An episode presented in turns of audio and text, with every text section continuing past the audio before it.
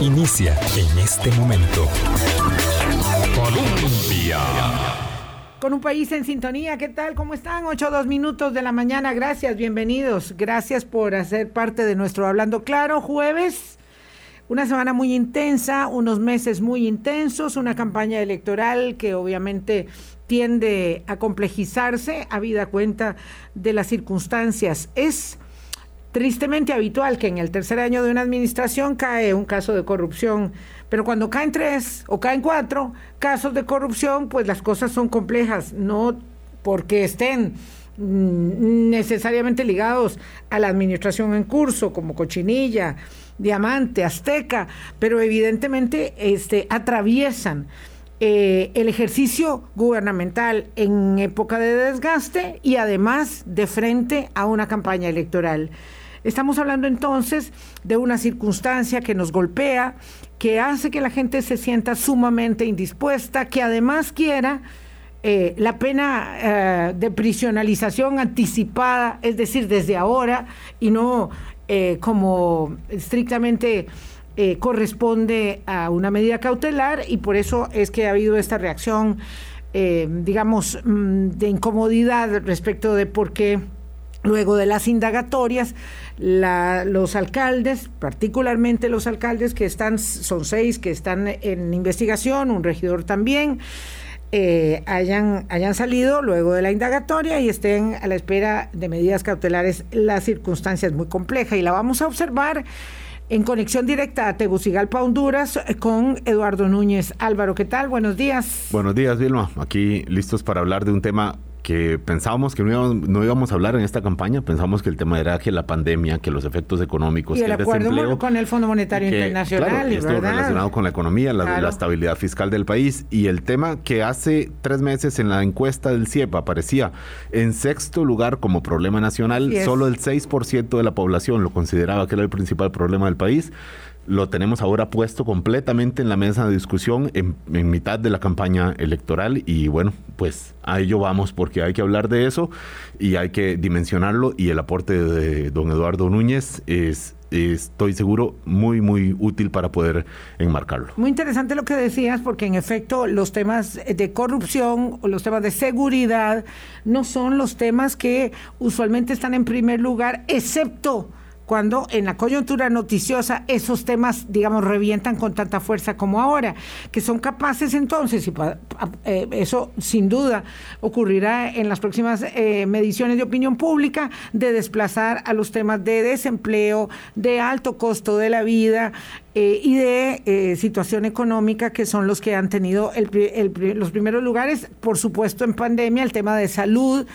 eh, que ahora con la baja de casos, ayer por cierto tuvimos un entrenamiento en cuidados intensivos, uno, eh, eh, algo que no sucedía desde, desde marzo, y es la baja, digamos, la circunstancia a la baja de la condición de inmunidad de rebaño que vamos alcanzando. Eduardo Núñez, es un placer y lo digo de verdad, este, es un placer poderte tener aquí en Hablando Claro, porque anoche que conversábamos eh, con eh, nuestro invitado en Suma Electoral de 8 a 10 los miércoles, acuérdense que los invitamos, Álvaro y yo, a participar en Suma Electoral. Eh, yo, Canal 13. Canal no, a Canal 13, por supuesto, en la televisión pública de Costa Rica. Lo cierto es que yo no dejo de convencerme cuánto uno aprecia y aprovecha el tiempo en radio porque en tele se le va en un minuto, en cambio aquí tenemos más posibilidades y eso por supuesto es un privilegio y ustedes nos honran con su audiencia. Eduardo Núñez, muy buenos días.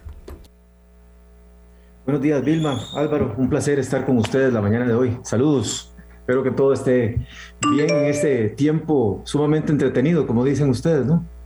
Efectivamente, es, es, muy entretenido, pero también, digamos, este, es desconcertante, ¿verdad? Que cuando la corrupción se ataca, cuando la corrupción se enfrenta, uno debiese, digamos, eh, pues congratularse de que la institucionalidad está respondiendo, pero al mismo tiempo se le estruja mucho a uno el alma cuando se da cuenta que eso deviene en un repudio casi inmediato respecto de las bondades de la democracia y el sistema que nos ofrece. Entonces es como muy paradójico. eh, lo primero que la gente hace es volcarse contra el mismo sistema y por eso pareciera tan preocupante. Pero en un análisis de contexto ayer nos planteabas algunas eh, de las lecturas eh, y de las razones punteadas, como tres que nos presentabas, de eh, cómo enmarcar y cómo entender lo que nos está pasando con Cochinilla, con Diamante, con Azteca, con esta circunstancia que toca tan de cerca a personas de la función pública y a altos cargos de la conducción política. Sí, efectivamente, poco lo que lo que, estado, o lo que estamos viendo, para decirlo de manera directa, es que Costa Rica no es excepción a una suerte de patrón general, desgraciadamente global, pero largamente presente, por lo menos en América Latina, eh, fundamentalmente a partir de la década pasada, en donde se suscitaron una gran cantidad de casos de gran corrupción, eh, con rasgos particulares que se diferenciaban de las formas convencionales y prácticas convencionales de corrupción que habíamos conocido hasta ahora o que habíamos caracterizado hasta ahora. Y habían, digamos, hay por lo menos dos grandes eh, elementos diferenciadores en comparación con las formas de corrupción administrativa que convencionalmente conocíamos. El primero es, sin lugar a dudas, que estamos hablando de estructuras complejas de corrupción, o lo que en otros países ha sido conocido como redes político-económicas de corrupción.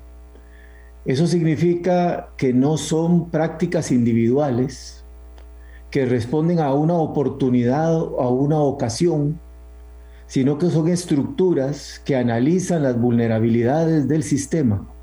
Cuando hablo del sistema, hablamos del sistema político, del sistema institucional, de las normas, de las capacidades activas y efectivas de los órganos de control para tratar de aprovechar esas vulnerabilidades y privatizar bienes y servicios públicos. Es una privatización ilícita de bienes y servicios públicos. Lo que debería de ser para beneficio del mayor número se convierte en una posibilidad de acumulación eh, privada para el grupo específico o estructura específica. Esto es importante entenderlo porque una respuesta que solo identifique a uno, a dos, siete, diez personas que participaron de un hecho de corrupción, no significa necesariamente que se vaya a poder desestructurar eh, esa red político-económica de corrupción, sino que eh, estas redes político-económicas funcionan con los mismos patrones del crimen organizado. Y está largamente demostrado, particularmente en el combate al narcotráfico, que la identificación de los liderazgos de este tipo de estructuras no garantiza la desaparición de la estructura, sino su reproducción o multiplicación. Entonces, un primer rasgo es ese, o sea, no estamos hablando de una persona o dos personas colocadas en el lugar indicado para poder realizar una actividad delictiva o una actividad de corrupción. Estamos hablando de estructuras que tienen un sistema continuado de drenaje de recursos públicos y que lo hacen a partir de desarrollar capacidades de influencia o captura o control, como lo queramos llamar, sobre áreas funcionales del Estado o sobre personas en cargos de representación. Ese es un primer rasgo que me parece que es importantísimo entender. Y el segundo rasgo clave es que no estamos hablando de una forma de corrupción convencional. Estamos hablando de gran corrupción, esta noción de transparencia internacional que tiene que ver con el uso de recursos de poder, o sea, con el acceso a personas en condiciones de poder para poder, para, drenar, volvamos sobre ese término, o para extraer recursos públicos para beneficios privados por vías ilícitas.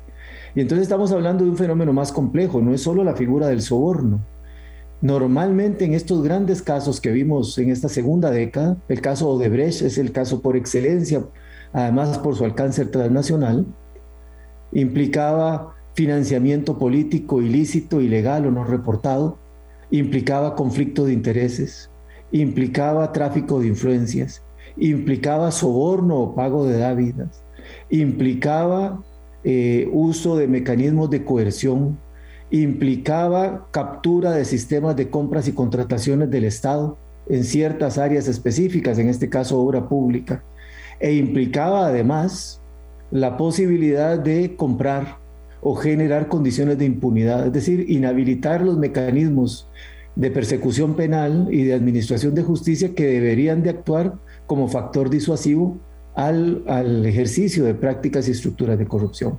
Estos dos elementos, estructuras que van más allá de un momento y una oportunidad, y un fenómeno complejo, multivariable, eh, hace que la, la, forma de combatirlo no pueda darse dentro de los referentes convencionales con los que hemos abordado estos casos.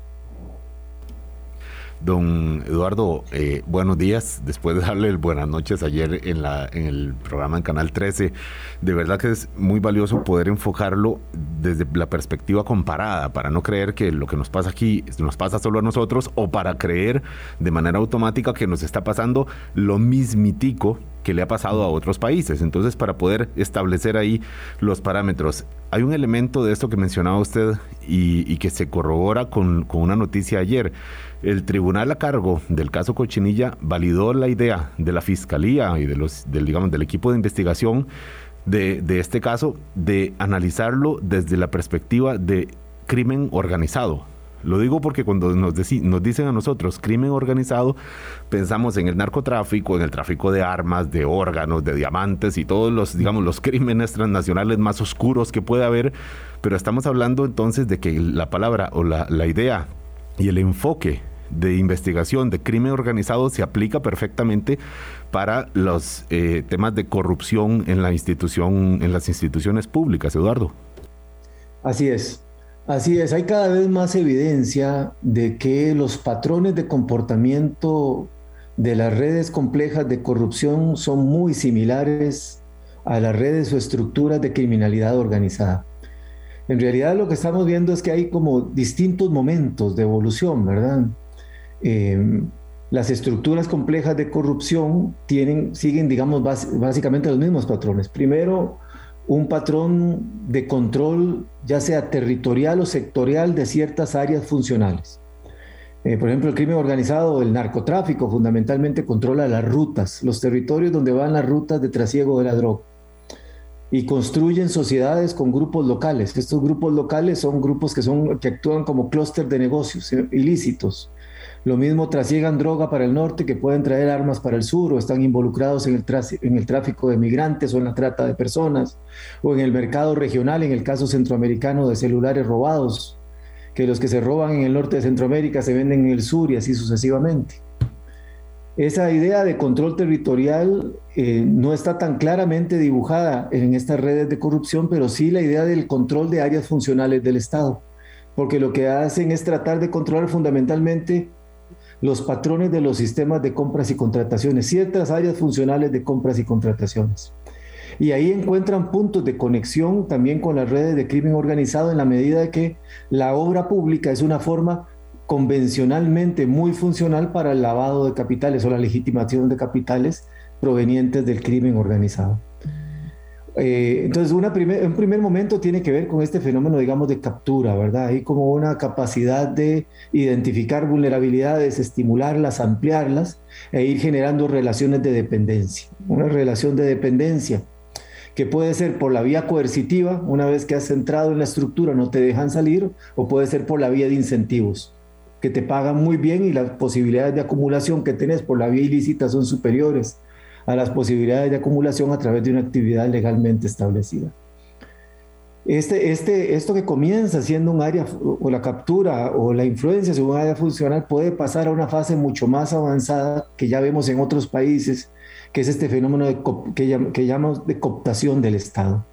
Es cuando ya estas redes político-económicas se enquistan en el Estado, ya forman parte son, eh, integran Estado y sociedad, para decirlo, Estado y empresa.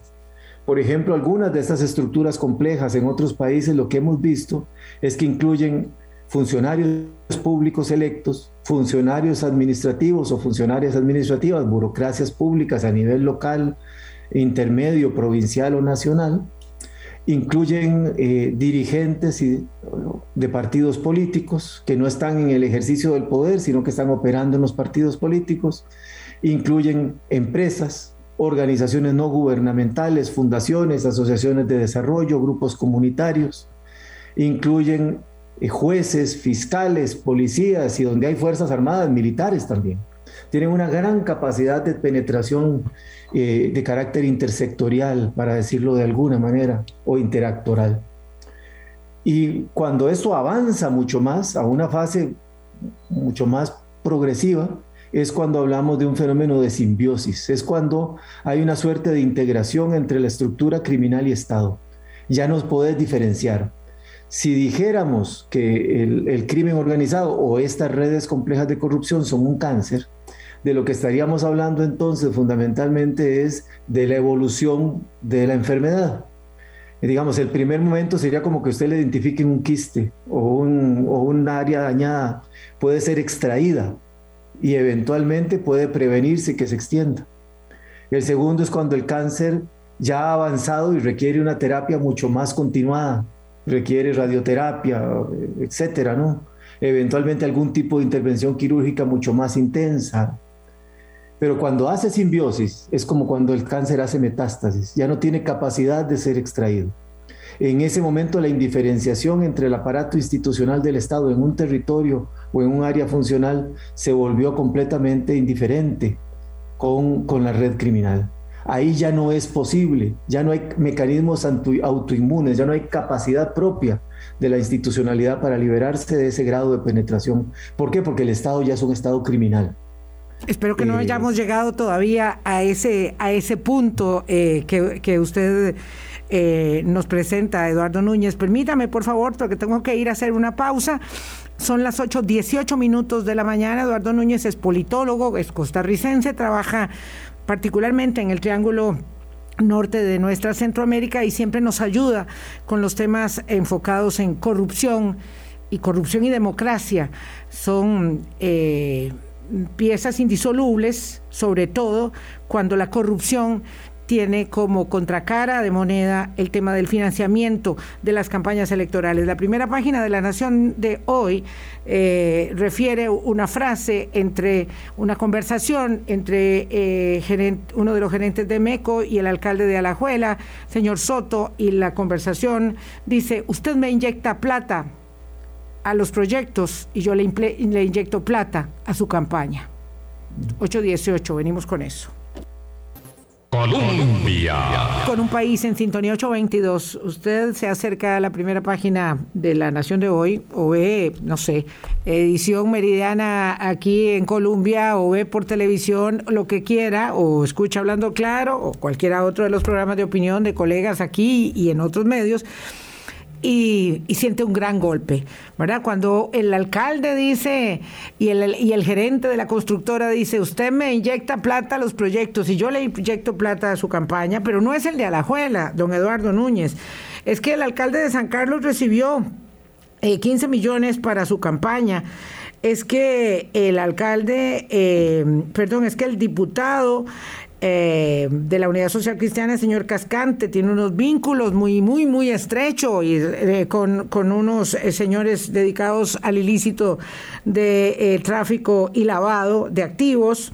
Y por eso la Asamblea Legislativa mejor puso pies en polvorosa con una comisión legislativa eh, don Rolando Araya está teniendo serios problemas para explicar eh, que si tenía un préstamo, que si fue un regalo, 20 mil dólares. Eh, el diputado o aspirante a diputado de Restauración Nacional tiene un vínculo muy, muy estrecho con alguien ligado al narcotráfico que le dijo, es que nosotros te queremos ahí, ahí ahí en el primer poder de la República y es candidato a diputado y ahora el señor dice que no renuncia ni aunque se lo pida el candidato presidencial del partido. Manuel Lacón que le dijo jefe, incluso. le dijo jefe al, al, al al, sospechoso jefe, de al, jefe. Sospechoso de eh, ese es el tema y eso golpea mucho y lo que te decía es que la gente deberíamos estar, digamos, satisfechos de, la que, de que la institucionalidad opere, pero estamos asqueados de, enterarnos, de, que la transparencia, digamos, saque esto a, la luz pública, Eduardo. No, lo que dices es, Vilma, es, es correcto. Yo entiendo perfectamente que la primera reacción que tiene cualquier persona en cualquier sociedad, Costa Rica no es la excepción, eh, es, de, es de enojo, es de una profunda molestia, es de una profunda ira. Eh, y lo primero que uno va a pensar es que todo está mal, que todo es un mar de corrupción, y que la corrupción es un fenómeno incontrolable y que por ende lo que hay que hacer, un poco como decían los argentinos a inicios de este siglo, en medio de la crisis económica que terminó adelantando la terminación del gobierno de Fernando de la Rúa, que se vayan todos. Es un poco como la reacción.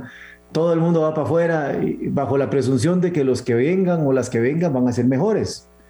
Eh, bueno, yo quiero eh, decir que aunque tengo empatía con esa forma de abordar desde, la, desde el enojo personal o del enojo colectivo el fenómeno de corrupción, ese nunca es el camino aconsejable. Creo que tenemos que eh, eh, entender primero que el hecho de que estos casos estén surgiendo no significa que haya más corrupción que hace 20, 30, 40 años o hace 5 años. Lo que significa es que hay más capacidades para investigar la corrupción y eso es una muy buena noticia. Es decir, no puedo afirmar que haya menos corrupción eh, que antes, pero no podemos afirmar tampoco que haya más. Lo que hay es ahora mayores capacidades de investigación criminal, mayores capacidades de persecución penal. Ojalá que tengamos mayores capacidades de administración de justicia, eso lo podemos hablar más adelante para procesar estos casos complejos de corrupción, ¿verdad? Pero, pero además hay, hay más fuentes hay más capacidad desde el periodismo de investigación, desde organizaciones civiles especializadas, desde una sociedad más activa y si ustedes quieren, menos tolerante con la corrupción, que ayuda a que estos casos puedan ser identificados y expuestos de manera pública. Eh, y eso es una buena noticia. eso es eh, una muy buena noticia. Esto es muy importante que estás diciendo ahorita, porque antes, em, me refiero a los 70s, a los 80s, había una máxima que roben, pero que hagan. Que roben, pero que hagan. Que hagan obra pública, que la dejen ahí y, que roben lo que les corresponda. Esto hoy es inaceptable. Es decir, esa muestra, mm, y en aquel tiempo no se veía como cinismo, se veía como algo inevitable. Hoy no, hoy vivimos otros tiempos. El tema es entender, en efecto, que el enojo no puede dar paso al populismo, porque además la clase política parece no enterarse de lo que está sucediendo y lo que hace es desmarcarse del tema, es verdad, y cuando es el enemigo político o el adversario, digo, bueno, que le peguen durísimo porque es un gran corrupto, que se vayan todos, pero cuando soy yo, cuando es mi partido político, vamos a esperar que los tribunales hagan lo que le corresponde, y ese discurso hueco termina de enojar más a la gente. Esta semana en un mercado capitalino le gritaron a un candidato presidencial, sin vergüenza, que vino a robar más, váyase para otro país, ¿verdad? Y claro, y de ahí a encontrarse un Salvador que diga yo aquí lo cambio todo, ¿verdad? A lo Bukele, entonces todo el mundo se puede apuntar en ello. Así es, una tentación nos pasó cuando, cuando creció muchísimo el fenómeno de la inseguridad en América Latina y se puso de moda el llamado coloquialmente manodurismo, ¿verdad? La idea de que entonces frente al crecimiento de la violencia delictiva, pues lo que había que hacer era aumentar penas, meter el ejército donde había ejército a las tareas de seguridad ciudadana, reprimir a las pandillas y a los narcos, etcétera. O sea, era la mano dura como la opción. Y, y, nacieron ofertas populistas que decían, yo a través de mano dura le voy a resolver el problema de amenazas al patrimonio y la vida. La lección aprendida es que eso lo que producía era una contracción, el manodurismo producía una contracción de corto plazo, pero no una solución sostenida al fenómeno de la inseguridad. Y teníamos rebrotes, como con la obesidad. Cuando alguien hace dieta baja de peso, pero luego le da un rebote si abandona la dieta. Bueno, exactamente eso pasó con el fenómeno del enfoque de mano dura en materia de seguridad. Esa misma tentación tenemos en materia de lucha contra la corrupción. La idea de que entonces tenemos que extirpar, extirpar el problema y aquí tenemos entonces como, como lógicas por ratos excluyentes, te, digo, Vilma. Por un lado, sociedades intolerantes que dicen queremos que ya todo el mundo esté en la cárcel, que no, casi que una condena express, sin que haya necesidad de revisar las pruebas y, y, que van para afuera y los sacamos del poder a los que son cargos electos y los expulsamos del servicio público a los que son funcionarios o funcionarias y etcétera, ¿no? Toda esta tesis ahí de que vamos a hacer una, una extirpación del problema como si eso resolviera el fenómeno de la ah, eh, Parece mucho el caso de Perú, digamos, este, en cuanto a la deriva de la desestabilización política, esto que estás narrando. Así es. Y del otro lado, lo que vos planteabas, Vilma, que era el, digamos, esa lógica autorreferencial de la política y de los políticos y las políticas. ¿A qué me refiero? Es decir, como que la idea de que siempre la corrupción es en tercera persona. Siempre la corrupción es la del otro partido, la del otro candidato, la otra candidata. Y entonces eh, tendemos a no asumir responsabilidad. Y este es el punto que quisiera introducir. Yo creo que este tipo de casos, este tipo de contextos, demandan responsabilidad. Asumir responsabilidad es salir a dar la cara y no evadir dar declaraciones. Es salir a decir, yo partido político reconozco que tengo personas en la estructura del partido que podrían haber incurrido en prácticas de corrupción o formar parte de estructuras de corrupción y voy a hacer lo posible por apoyar los procesos de investigación penal, bla, bla, bla, y asumo responsabilidad. Y, digo cómo voy a actuar, no cómo voy a postergar o a delegar la responsabilidad en terceras personas. Yo, desde la perspectiva social, como organización civil, no solo vocifero o digo X o Y cosas o recomiendo X o Y cosas, sino que hago propuestas concretas. Me explico, tenemos que tener sentido de responsabilidad. Y sentido de responsabilidad significa además no proponer cosas, lo decía yo anoche con una expresión muy coloquial, pero me parece que es como la mejor manera de decirlo, a tontas y a locas.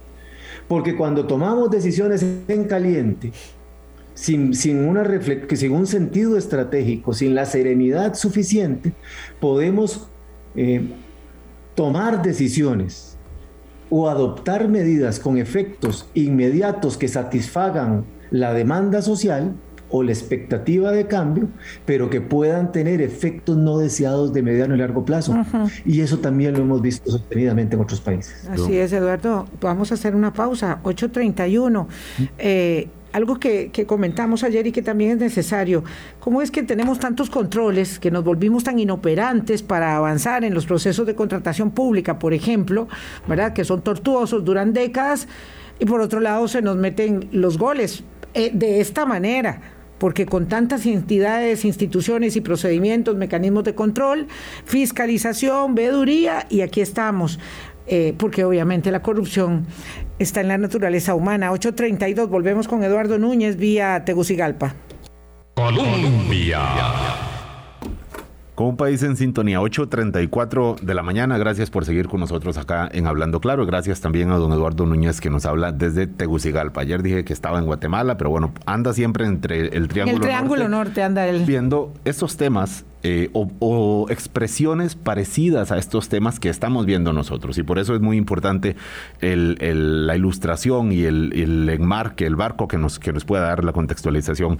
Don Eduardo decía, eh, doña Vilma, algo que, no, deja de ser cierto justo, justo antes de la, pausa. Llenamos de, de vigilancias y controles un área en donde aparentemente no era por ahí por donde pasaban los temas más graves de, corrupción a juzgar por lo que estamos viendo ahora. Después de los escándalos del 2004, del, de, relacionados con los expresidentes que golpearon muchísimo al PUSC, vino una ley que, bueno, varias leyes, pero sobre todo una que llenó de controles y eh, filtros muchísimo para supuestamente impermeabilizar la corrupción en la institución pública. Ahora vemos que eso o no sirvió o sirvió de manera ínfima o se pusieron los controles por donde no estaban. O sirvió para entorpecer toda la, agilización de, la construcción de obra pública y, hacerla de, contratación de bienes, ¿verdad? Entonces se hizo complicadísimo. Eh, don Eduardo, tanto control y tantos goles por debajo. Sí, efectivamente, ahora hablábamos de que a veces tomar decisiones en caliente en torno a cómo responder a la corrupción produce efectos no deseados es justo esto que ustedes están relatando. Buena parte, por ejemplo, de las reformas a los sistemas de compras y contrataciones realizadas en América Latina en contextos de grandes casos de corrupción han producido el efecto no deseado de entrabar las políticas de inversión pública. Fundamental no solo en el ámbito de obra pública, sino en otros ámbitos, compra de medicinas, por ejemplo. Ahora fue evidente en algunos países que estaban colapsados los sistemas por mecanismos de control excesivos que no permitían de manera ágil garantizar la disposición de enseres médicos, vacunas, etcétera, que se ocupaban para enfrentar la crisis del COVID. A eso nos referimos de tomar decisiones sin perspectiva estratégica y sin una perspectiva de sistema, de conjunto, ¿verdad? Pero lo que me parece importante remarcar es que eh, esto que ustedes relatan para el caso de Costa Rica, a partir de, los, del involucramiento de expresidentes de la República o el procesamiento de expresidentes de la República en casos de corrupción, remite a, otra, a otro de los rasgos generales de la lucha contra la corrupción en la región, y es que hemos puesto un marcado énfasis en, el, en control y sanción cuando la lucha contra la corrupción requiere una mirada mucho más sistémica, mucho más integrada. El control y la sanción son necesarios como elementos disuasivos, pero casi siempre llegan en el momento o posterior a que los hechos se presentan o las estructuras funcionan. Son los mecanismos eh, de prevención y detección temprana de riesgos, amenazas y vulnerabilidades de corrupción los que pueden tener un efecto, digamos, anticipado ¿Por qué? Porque tienen que ver con reformas normativas, políticas, institucionales y procedimentales en términos de generar condiciones de transparencia, rendición de cuentas, vigilancia temprana, participación ciudadana, etcétera.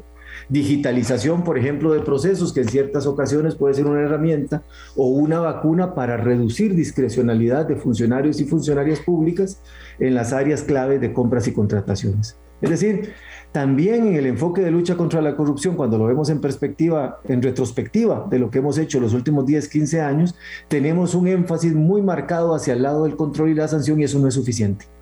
Como ustedes dicen, normalmente llega tarde. Y normalmente además enfrenta el desafío de que no siempre los sistemas institucionales, particularmente de justicia, tienen la capacidad de gestionar de manera efectiva y eficiente estos casos.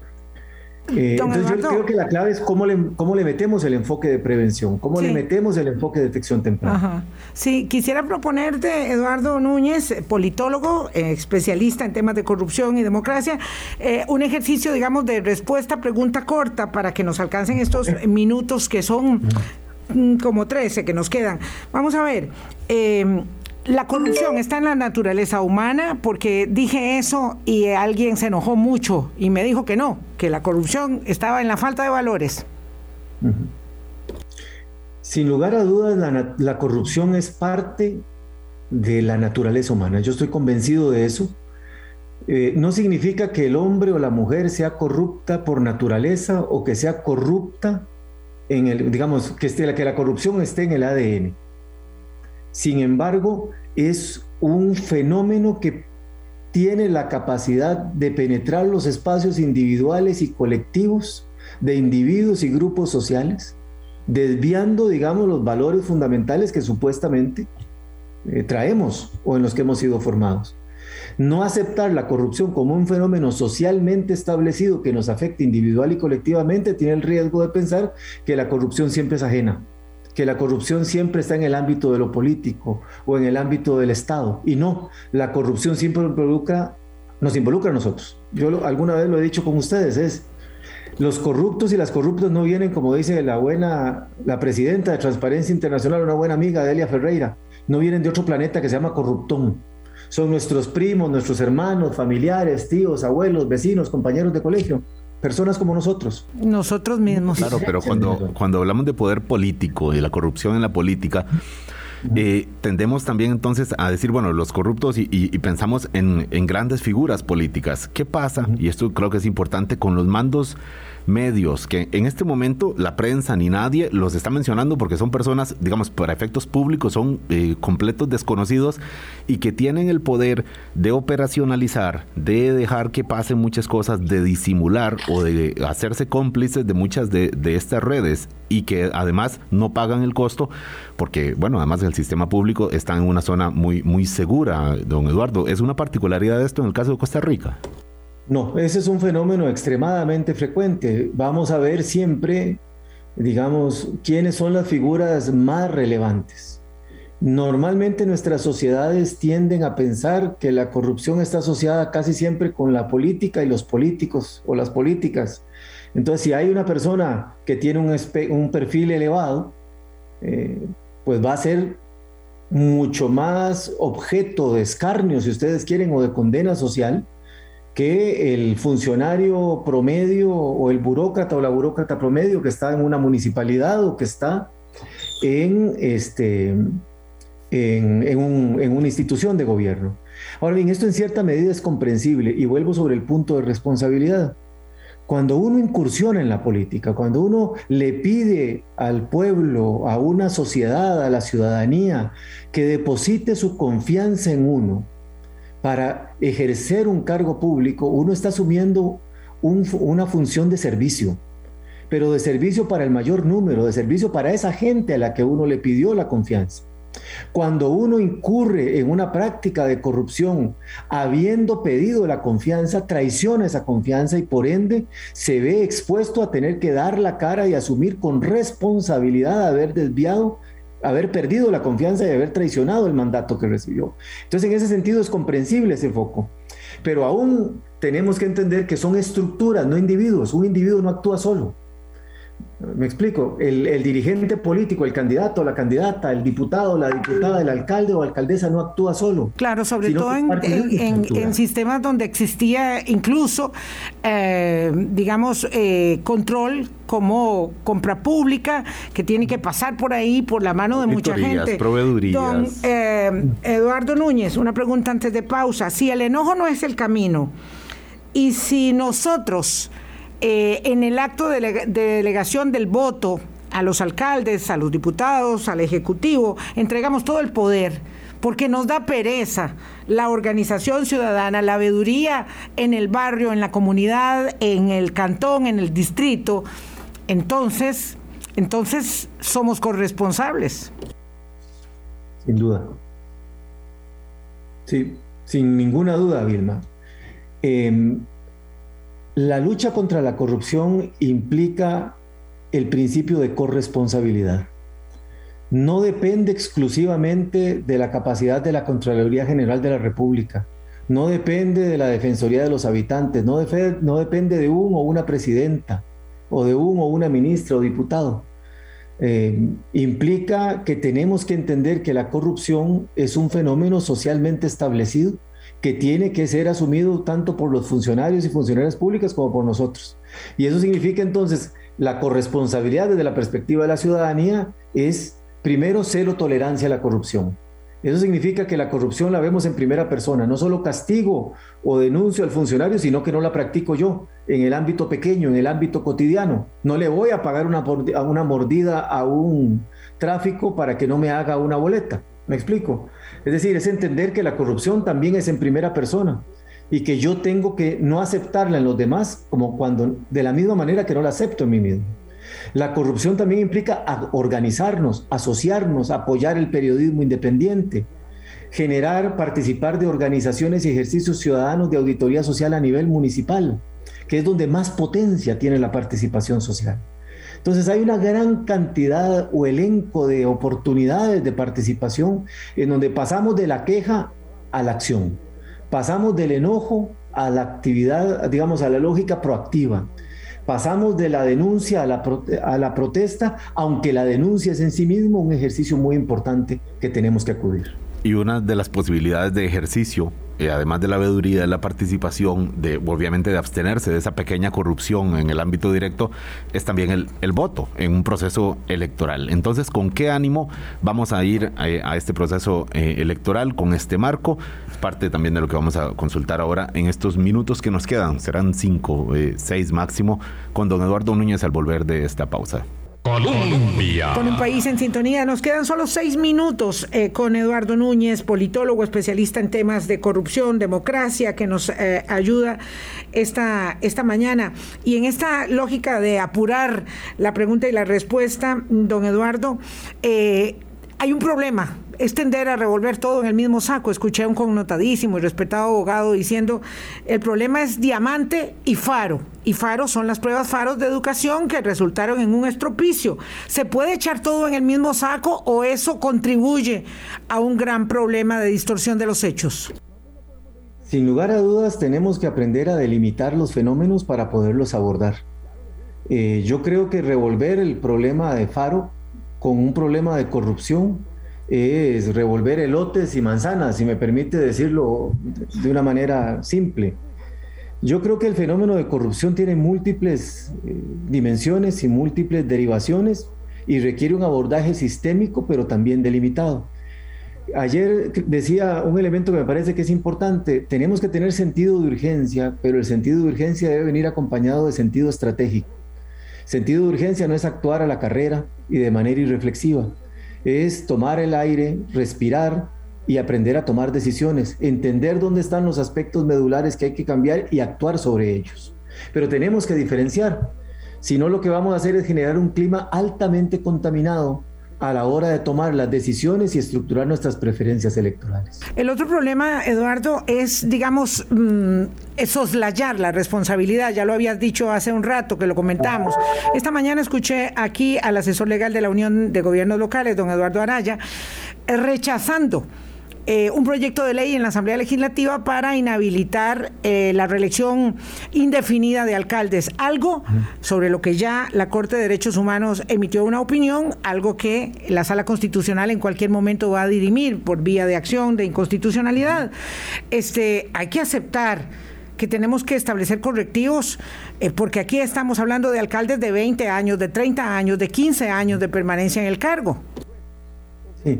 Sin lugar a dudas, uno de los desafíos eh, inherentes al ejercicio del poder es que cuando usted se queda mucho tiempo en un mismo cargo, tiende a perder perspectiva de que ese cargo es un servicio y termina pensando que ese cargo es propio y que es como su espacio natural para tomar decisiones de manera discrecional.